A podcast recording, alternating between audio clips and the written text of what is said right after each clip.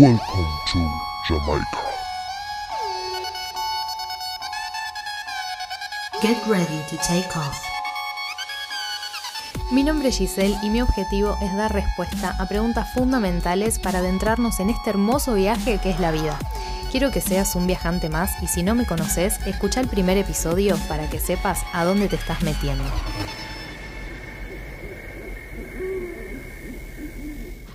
Hola, hola, ¿cómo estás? Espero que súper, súper bien.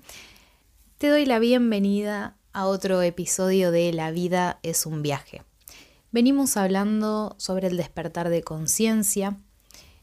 En este episodio te voy a hablar sobre una etapa intermedia entre la primera, que es el autoconocimiento, y la actual en la que siento que estoy ahora. Diría que esta es la etapa oscura. es una etapa en la que predomina la confusión porque mm, empezás a autoconocerte, empezás a conocer un montón de herramientas que no sabías que existían y empezar a hacer esos ejercicios y empezar a poner en papel, poner en palabras lo que sos, lo que pensás, lo que querés, te hace entrar en un estado de confusión de tener que resumir y encasillar en una palabra todo un sentimiento. No tenés conocimiento ni habilidad para poder atravesar esta etapa, pero lo que por intuición te nace es mantener la esperanza, tenés que aferrarte a algo para, para poder ver la luz al final del túnel. y mm, eso a mí me generó mucha impaciencia. Es como que mm, sabía que era un proceso, pero quería salir ya. No me importaba tomar un atajo y no aprender nada en el camino. pero la vida es muy sabia y no nos deja a veces tomar esos atajos. Y no me quedó otra que amigarme con esa impaciencia y tratar de calmarla. Estaba súper frustrada intolerante, necesitaba alcanzar la felicidad ya. No quería sentarme a entender más nada, como que quería ser un, gigante y que con solo dar un paso ya estuviera en el siguiente nivel. Eso es lo que, lo que sentí. Y mm, empecé a darme cuenta que estaba nublada por un montón de emociones que venía negando y que venía descuidando y mm, que me nublaban la mente. No me dejaban ver con claridad ni intuir tampoco con claridad qué es lo que tenía que hacer. Pero darme cuenta de que estaba cegada también fue un primer paso de, para entrar en esta etapa oscura. Y hubo un periodo en el que no podía descansar, de repente me volvió el miedo a la oscuridad de cuando era chica y no podía dormir de corrido, me despertaba muchas veces, tenía sensaciones de inseguridad, tenía mucho miedo, sentía eh, literalmente que el lado oscuro se estaba apropiando de mi ser porque como yo estaba tan perdida y no sabía qué hacer con este cuerpo que me tocó, con la mente, con nada, eh, sentía que algo se iba a apropiar de mí. Realmente es, si no estás en sintonía con lo que estoy diciendo, y por Dios vas a pensar que estoy para el psiquiátrico, pero de verdad, de verdad es muy feo. Es como un mal viaje de Pepa, y, pero que dura semanas. Y mm, bueno, eso, me pasó eso. Estaba rodeada de eso, de la oscuridad, de, la soledad, de la negatividad, em, entrando en un momento como de desesperanza, de dudas respecto a todos los deseos y las metas que tenía. Me sentía como un parásito en el mundo que no estaba haciendo nada para contribuir a un mundo mejor. Em, incluso pasé por Mm, desorientación física. Me sentía desubicada espacialmente, con la sensación de estar entre dos mundos. Es como que durante a lo largo del día mi estado de ánimo, mi estado emocional o mi conciencia en realidad fluctuaba entre el mundo material y el espiritual. Esto también es muy difícil de explicar y es difícil que lo entiendas si no te está pasando. Pero para alguien que le está pasando y, está escuchando lo que estoy poniendo en palabras, realmente espero que sea una caricia en, la espalda diciendo lo que te está pasando está bien, le pasó a esta loca de mierda, así que está bien que a vos también te pase.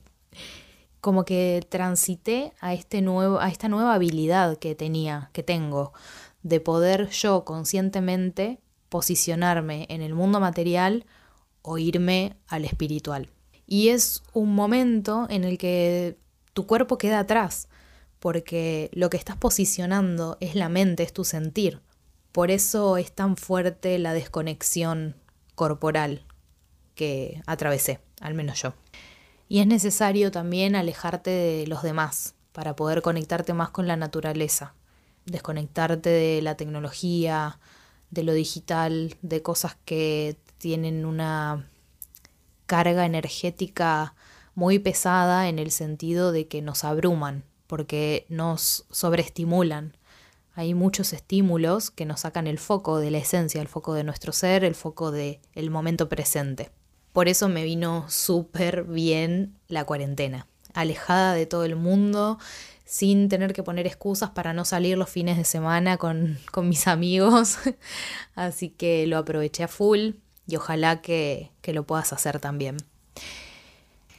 Y bueno, este periodo me duró a mí unas dos semanas en las cuales estaba hecha pedazos, físicamente también, ojeras terribles, dormía mucho, no encontraba un motivo para levantarme de la cama, simplemente rodaba sobre mi eje, agarraba la computadora para trabajar, volvía a rodar, iba al baño, comía, me volvía a acostar y hubo una semana entera que no salí ni a comprar está bueno que puedas permitirte atravesar esos procesos también. Y ser consciente, o mejor dicho, ponerte de manera consciente un tiempo para vos permitirte estar así, porque tampoco está bueno que estés en ese estado mucho tiempo, porque no queremos que sean esos nuestros hábitos. Pero sí está bueno que lo atravieses y que te permitas vivirlo, te permitas vivir el miedo, la desesperanza, todo. Porque después cuando se te presenten situaciones que te hagan sentir lo contrario, lo vas a apreciar el doble, el triple, muchísimo más. Es inexplicable. Y bueno, no quiero hacer mucho foco en esta etapa porque es algo muy personal.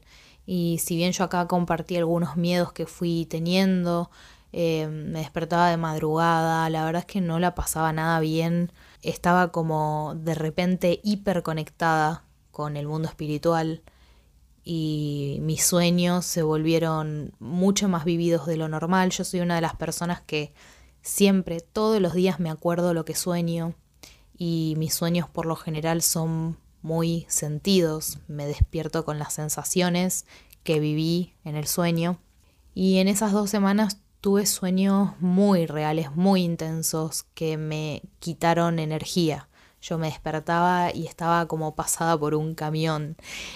Entonces no quiero abordar mucho más en esto porque realmente no sé qué te puede estar llegando a pasar a vos si estás viviendo esta etapa o qué te puede pasar si la vas a vivir en un futuro. Creo que es algo muy personal, pero sí que es una etapa de oscuridad, de oscuridad, literalmente oscuridad física y oscuridad mental. Y hay que en ese momento tener mucha fuerza para encontrarse con uno y armar una especie de protocolo de crisis.